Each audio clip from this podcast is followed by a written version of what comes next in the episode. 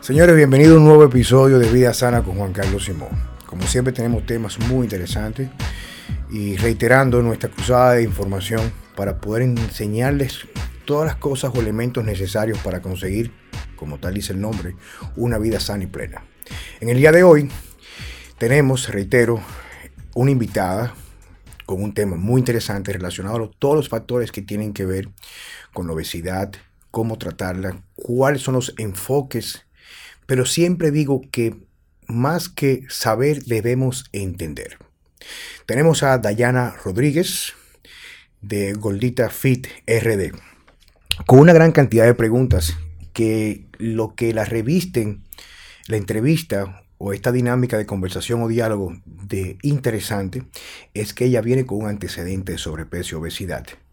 En un momento de su vida decidió incursionar en el tratamiento o el terapéutico de la cirugía bariátrica.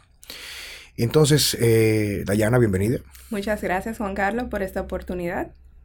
Cuéntame, eh, es importante que sepas que lo puedes tomar completamente de forma distendida. Como te reitero, es una conversación que vamos a compartir con las personas que nos siguen en nuestro podcast.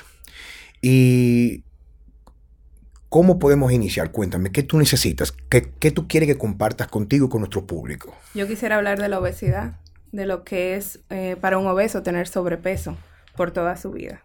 Entonces me gustaría saber desde tu punto de vista, eh, ¿qué es para ti la obesidad?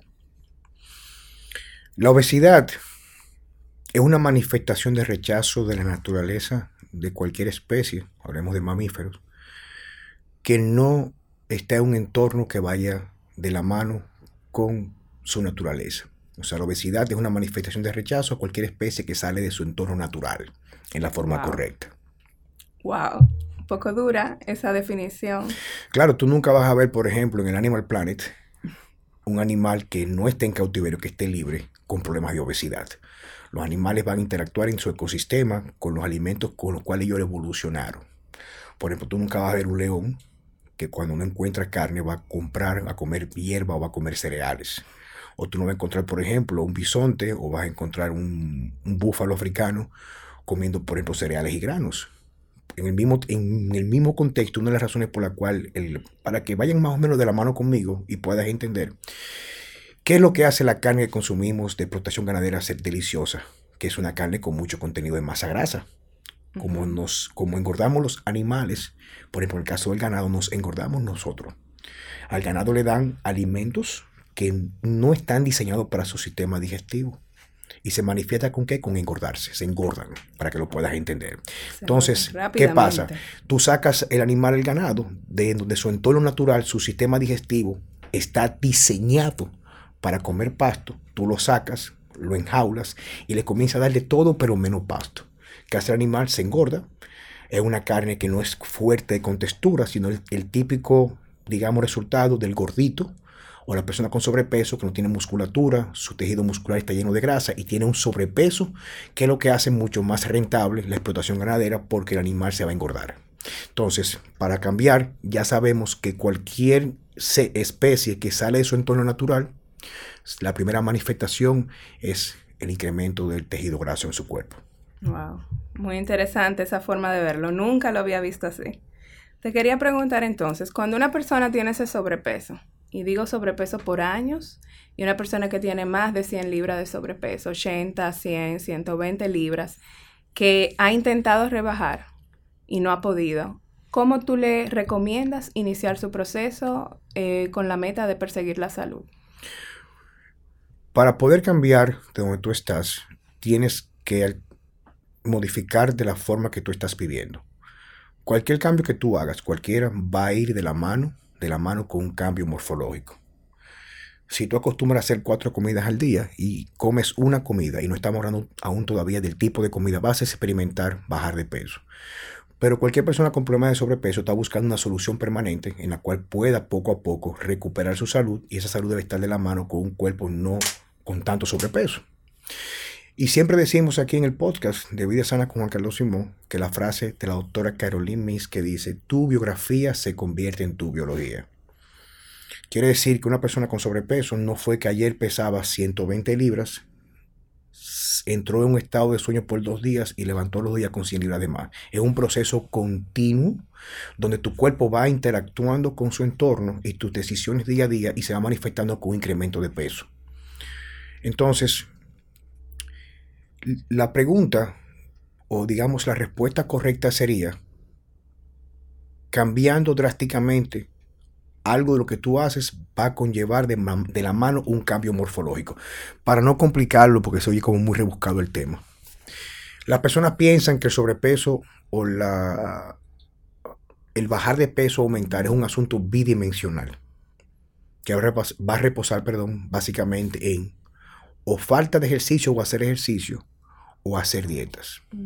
Y el común denominador de todas las personas que tú puedas ver en los gimnasios comerciales o cuando vas al parque, al mirador, a verlos haciendo ejercicio, es que la mayoría hacen ejercicio, hacen dietas, toman suplementos y nunca consiguen ni siquiera cercano al cuerpo ideal.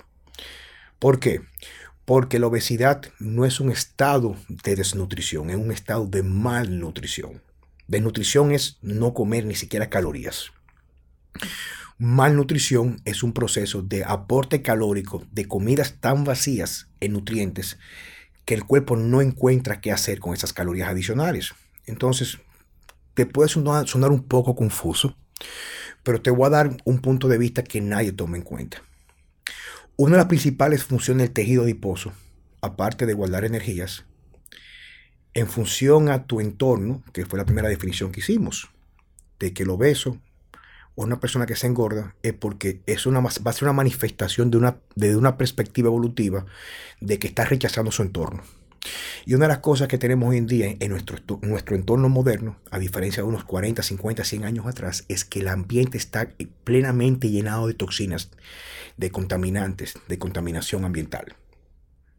Eh, todo lo que utilizamos, agua, las emisiones de los combustibles, estar en un aire acondicionado el día entero, la comida viene muy contaminada, el agua viene muy contaminada, las, los plásticos de las botellitas. Quiere decir que tú tienes una carga tóxica que tú te expones día a día. Que resulta, esas toxinas que entran a nuestro cuerpo, el cuerpo humano tiene la capacidad de metabolizarlas o cambiarlas porque te entran esas toxinas de una forma, pero tienen que hidrolizarse para salir por las vías de eliminación para que vayas entendiendo. Cuando te pones pintalabio, te la bañas con un jabón con mucho eh, aroma, con mucho perfume, sales a la calle, esas toxinas todas entran a nuestro cuerpo por a través de las diferentes vías, la respiración, el tejido epitelial o el tuguimiento, que es la piel, entran. Tú vas a adquirir todo esto por las mucosas o cuando tú estás comiendo.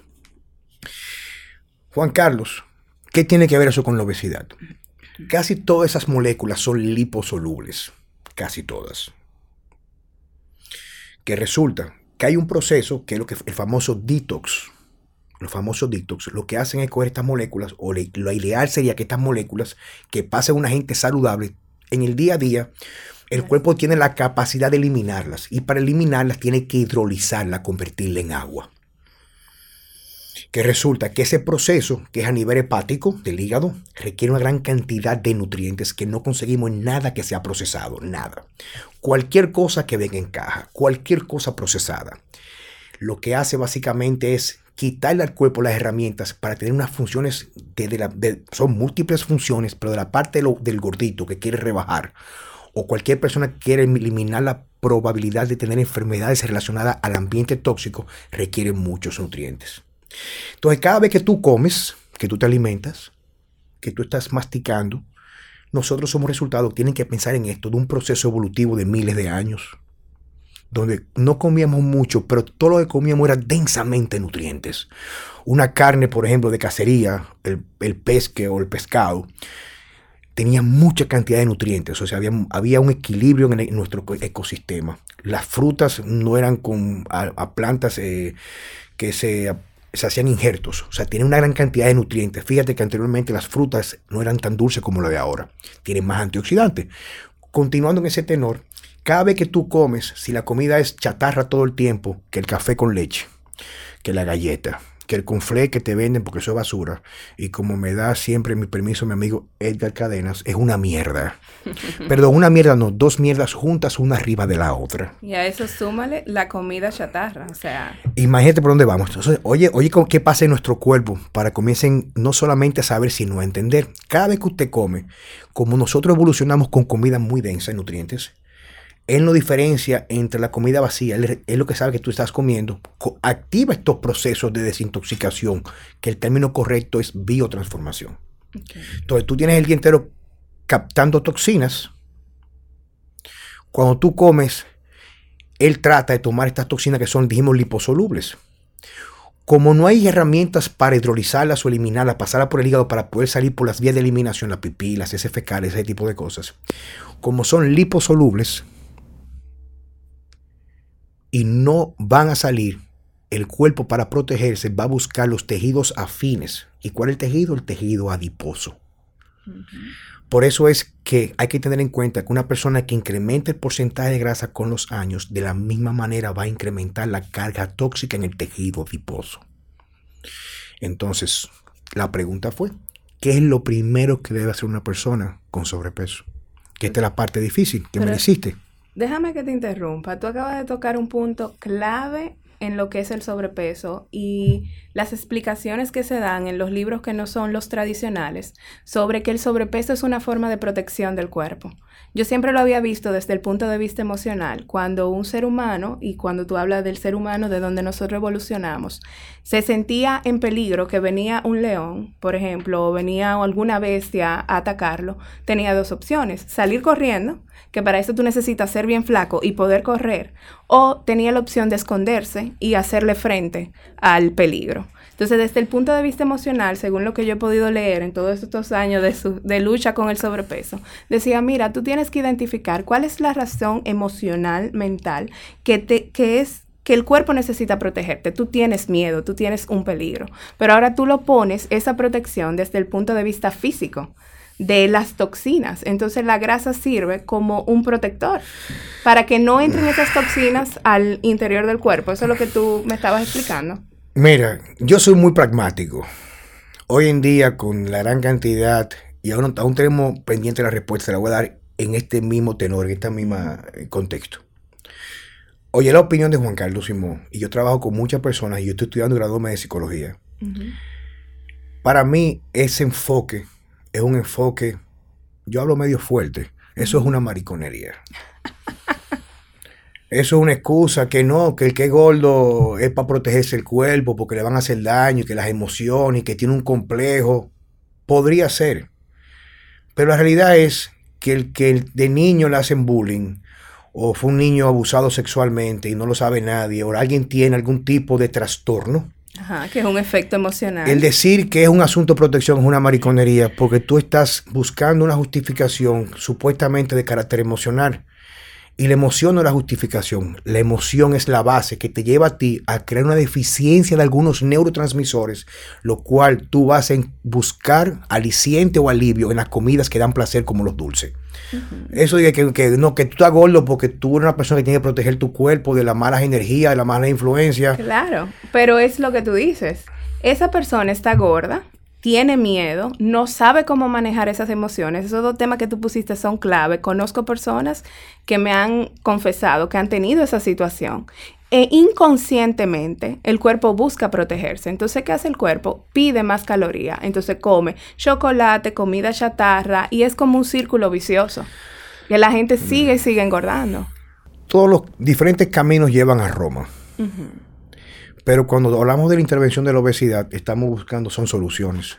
Y la solución no es interpretar por cuál tú tienes un desorden en lo que tú comes y por qué tú creas un hábito tóxico con los alimentos. Existen fisiológicamente, no un asunto emocional, un vínculo entre las emociones y el intestino delgado. Por eso lo podemos ver un chingo más tarde. Pero cuando te hablaba a ti, que tú me preguntabas, para llevarte a ese mismo punto, ¿Qué es lo primero que tenemos que hacer para poder salir de ese esquema que te expliqué, de donde hay un proceso metabólico comprometido? Es pasar, escuchen esto, pasar de un estado de malnutrición a un estado de hipernutrición. Acabamos de decir que el sobrepeso es un rechazo de nuestro entorno. El entorno va a tomar en cuenta todo, emociones, porque por ejemplo una gente con emociones o un vínculo tóxico con su ambiente, una familia disfuncional, va a crear ciertas emociones, lo cual van a estar, eh, digamos, matizadas por depresión, eh, eh, frustración, y estas personas que tienen este tipo de pensamientos o habitan ese tipo de cosas o emociones, dan preferencia a los dulces y las harinas porque dan placer. Entonces es un asunto de neurotransmisores. Pero cuando hablamos de fisiológicamente qué pasa en nuestro cuerpo, el primer paso para garantizar, escucha esto, un proceso de pérdida de grasa y reparar el cuerpo es cambiar no las calorías. A veces podría ser comer más calorías, pero que estas calorías aporten muchos nutrientes. Porque si te fijan, casi todo el que es gordito no se levanta en la mañana y se come una caja de pizza y al medio se come tres hamburguesa. Se la pasa el día entero comiendo disparates, que un café con leche, que un bicochito, que dame una galletita de avena. Entonces, rehuye supuestamente porque está consciente de su condición de sobrepeso a comer comidas muy fuertes.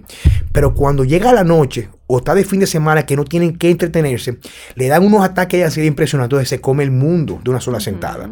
Entonces tú primero estás en un estado donde frenas el metabolismo por falta de nutrientes pero en otro caso, cuando tienes que comer, no eliges los mejores, no, no los mejores alimentos. Entonces, de esa segunda pregunta, el primer paso sería cambiar de un estado de malnutrición a un estado de hipernutrición. Si la persona restringe más las calorías y se pone a hacer ejercicio, usualmente el cuerpo no trabaja en una forma lineal y va terminando frenándose. Entonces, cuando te frenas, vas a tener la combinación de dos factores coño, pero hago un esfuerzo y no rebajo. ¿Para qué entonces esta mierda de pasar hambre? Sí, sigue igual. Déjame comenzar a comer de nuevo. Pero cuando tú comienzas a comer correctamente, correctamente implica que debe ser el café con leche en la mañana con azúcar. Yo me voy a comer dos huevos hervidos con un víver o dos huevos hervidos con unas nueces. Que el mediodía en debe pedir el plato del trabajo, el plato del día, de la comida supuestamente ejecutiva que la hacen con aceites, yo voy a escuchar a Juan Carlos Simón y escuché a Gordita Fida ahora en este momento. Tú lo que haces es que comienzas a preparar en tu casa y sacas esos alimentos que son inflamatorios, que te van a nutrir. Vas a comer más carnes completas, moderación, tu poco de vegetales, un poco de carbohidratos. O sea, vas a cambiar solamente la procedencia. Dijimos que era un asunto de calorías.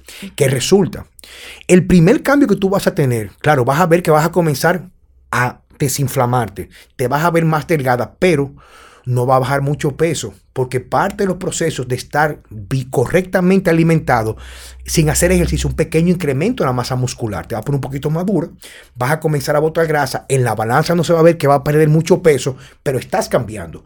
Pero el punto más importante, que va a ser la piedra angular para tú perder peso, ¿sabes cuál es? Te vas a sentir mucho mejor. Va a dejar de sentir ansiedad, vas a dormir mucho mejor, te vas a despertar con más energía, vas a comenzar a cambiar tu perspectiva de en debe estar en un letargo, con tristeza, frustración, tener que estar empujándote, vas a tener una perspectiva, reitero, distinta a tu vida, lo cual te va a comenzar a valorarte, porque el amor propio no es un asunto de crear un mantra, de, de, de rezar un credo en la mañana. Tiene mucho que ver cómo tú percibes tu entorno y tu vida, es lo primero. Es lo primero. ¿eh? Así es. Y lo segundo es, en función a eso, entonces, comenzar a hacer las cosas necesarias, ejercicio y tipo de cosas. Entonces ahí tú hablas y confirmas la conexión entre cuerpo-mente. Claro que sí. Entonces ese cambio nutricional permite que el cuerpo esté mejor y se controle, o sea, la mente camine a eh, apoyar ese proceso. Sí, menos ansiedad, pero para que más la gente, contenta. para, que puedan ustedes comenzar a investigar por su lado, existe un vínculo directamente proporcional entre las emociones y el intestino. Por eso que al intestino se le llama el sistema nervioso entérico. Quiere decir que, por ejemplo, especialmente un neurotransmisor que tiene que ver con el placer y el bienestar, que se llama la serotonina, su mayor cantidad se produce no en el cerebro, sino en el intestino. Cuando tú comienzas a hacer un estado de hipernutrición, Básicamente tú lo que vas a lograr es mejorar la producción de algunos neurotransmisores que va a ser mucho más placentero el proceso. Perfecto. Cuéntame, ¿con qué seguimos? Seguimos con la actividad física. Tú sabes que a la persona que está en obesidad le dicen, primero bota las libras haciendo cardio.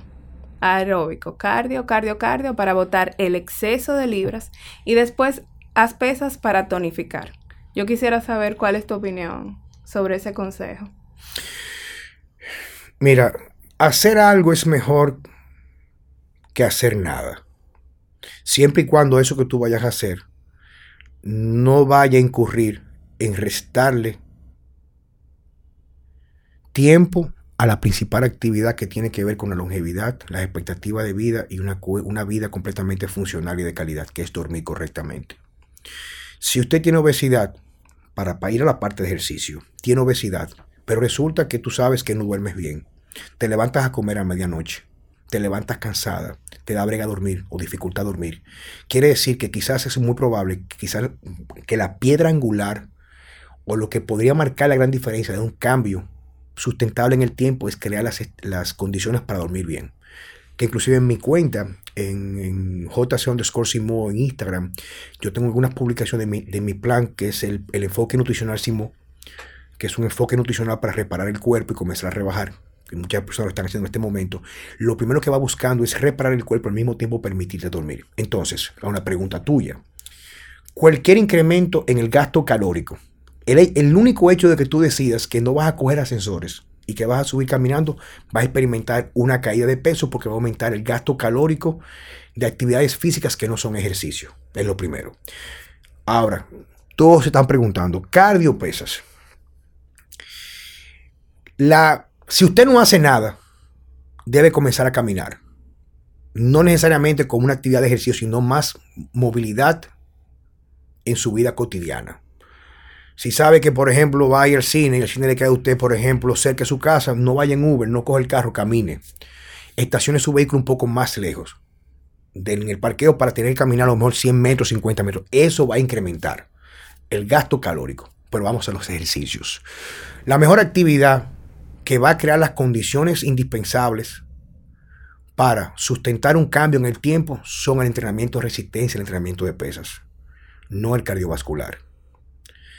Porque nosotros estamos supuestos a hacer mucha actividad, que la más importante es caminar el día entero, pero en nuestra ciudad, que está eh, tan desarrollada con una planificación urbana espectacular, aquí no se puede caminar. O te vas a hacer un hoyo en la calle, o te atropella un motorista, o te atracan para quitar el celular. No importa, no importa lo que sea, tenemos que buscar soluciones.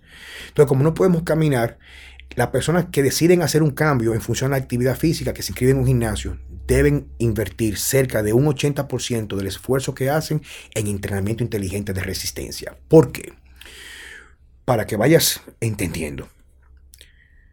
Si tú no haces nada, Nada quiere decir que tú no haces nada de ejercicio. Cualquier actividad, hasta caminar en la mañana en ayuno, te va a caminar rápidamente. Pero una vez tú te adaptas a esa actividad, ya tu cuerpo, adaptarse implica que no va a utilizar o va a gastar muchas calorías. Pero, viene el pero, la única actividad que crea las condiciones a nivel muscular para revertir algo que se llama resistencia a la insulina a través de la actividad física y convertirte en una persona sensible a esta hormona que es la insulina, el entrenamiento de pesas apropiado y adecuado. Entonces, siempre va a ser el entrenamiento de pesas en la pirámide de elección de actividades físicas la base para conseguir resultados permanentes. Tú dijiste dos palabras clave, apropiado y adecuado. Una persona que está en sobrepeso toda su vida, que no ha puesto un pie en el gimnasio, necesita una guía entonces ahí esa persona va y busca un entrenador personal. Pero como no tiene conocimiento de este mundo del fitness, yo quería preguntarte, ¿qué debe buscar una persona en un entrenador personal que le permita o le garantice esos resultados de un entrenamiento correcto de pesas? El 95% de las personas que se dedican a ser entrenadores personales, y todos venimos de ahí, o sea, yo no, yo nací sabiendo, pero prácticamente ellos deberían de pagar para trabajar con la gente no tienen las condiciones para recibir pago. Son muchachos que leen una revista, siguen una cuenta de un bodybuilder. Claro, si tú te metes esteroides, ese tipo de cosas, hasta haciendo lagartijas pechadas en tu casa o planchas vas a desarrollar masa muscular. Pero la primera condición para yo elegir un entrenador, vamos a aterrizarlo, ¿ok? Tu pregunta.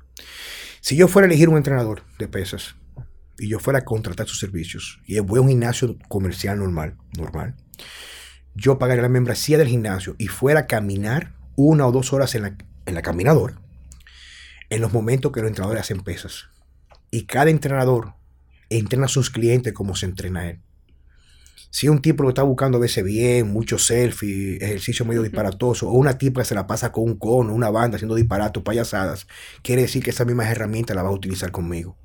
Si una gente no estructurada, que sigue un plan, que hace los ejercicios con elegancia, con un tiempo bajo tensión, que tú ves que está haciendo un esfuerzo, no necesariamente por las pesas que tienen, sino por sentido común, tú sabes que está haciendo algo correcto, entonces no elegiría nunca una persona que no está estructurada. Muchas, hay muchas personas, por ejemplo, que le, mucho mejor siguiendo cuentas en Instagram de gente que se dedican a esto con un carácter profesional, leyendo sus posts, viendo cómo ejecutan los ejercicios, le irían mucho mejor que pagando entrenamientos personales con algunos eh, coaches que, o pseudo coaches que hay en el mercado. Hay muchos muy buenos y hay un proceso de educación continua, pero hay que saber, hay que saber con quién vamos a trabajar. Vamos a suponer que usted vive en un pueblo que no tiene acceso a un gimnasio muy bueno. Yo siempre digo que nadie puede discutir con los resultados. Si usted consigue un entrenador y usted se siente que está avanzando, no se siente hiper explotada, que te duele todo el cuerpo todo el tiempo, que te presta atención, que tome en cuenta la calidad de los movimientos, la profundidad, la carga no es excesiva, y tú vas viendo cambios, está con la persona correcta. Porque al fin y al cabo, reitero, en muchos métodos, siempre y cuando lo que va a importar es que dé resultado. Si el entrenador de que tú llegaste, lo primero que te va a recomendar es un quemador, una proteína o una puya, estás con la persona equivocada, quizás en el gimnasio erróneo. Entonces tienes que comenzar a buscar mucho mejor. Hay personas que le van mucho mejor haciendo ejercicio por su cuenta caminando y haciendo pesas en su casa que contratando los, los servicios de un entrenador que lo único que sabe es tomarse muchos selfies y a lo mejor porque tiene muy buena genética, tener un six packs o cuadritos. Totalmente de acuerdo. Y una pregunta, Juan Carlos. Desde tu punto de vista de entrenador físico con experiencia en el entrenamiento de pesas, hay personas que tienen años intentando rebajar y no rebajan. A esas personas tú les recomendarías una cirugía bariátrica. ¿Cuándo para ti una cirugía bariátrica es una opción a considerar? Cuando la salud está comprometida. Yo recibí una señora que me la envió una colega mía, Laura Minayo, una tía de ella, y cuando llegó a mi consulta, subiendo unas escaleras, le tomó prácticamente cinco minutos recuperar el aliento. Quiere decir que esa persona tenía ya problemas de, muy avanzados de lo que se llama síndrome metabólico, tenía un sistema cardiovascular, cardiorrespiratorio completamente comprometido. Yo le dije a ella, mire señora, usted fácilmente cobrarle su dinero o que usted me pague a mí les voy a estar robando su dinero, porque las condiciones físicas a ustedes no le van a permitir su deterioro mecánico llevar una rutina a cabo yo le recomendé una cirugía o un referimiento, perdón, le hice con, amigo, eh, con mi amigo eh, Pablo García, cirujano, y Pablo la atendió, se hizo su cirugía y al fecha rebajó ciento y pico de libras y recuperó su vida. Eso es clave, recuperar la vida. Eso fue lo que yo hice. Yo quiero que tú me cuentes, ya que estamos en la parte final de este episodio, en el caso tuyo, quiero que compartas eh, qué, te, qué te llevó en este proceso y qué, tú lograste, cuál fue el primer beneficio que tú percibiste en lo que tenía que ver con la decisión de hacerte este procedimiento que es la cirugía bariátrica. Bueno, yo decidí hacerme la cirugía bariátrica por dos sustos que tuve, por esa misma razón que tú hablas de mi salud comprometida. Yo en dos ocasiones me mandaron del consultorio de mi trabajo en ambulancia a Sedimat porque yo tenía la presión en el techo.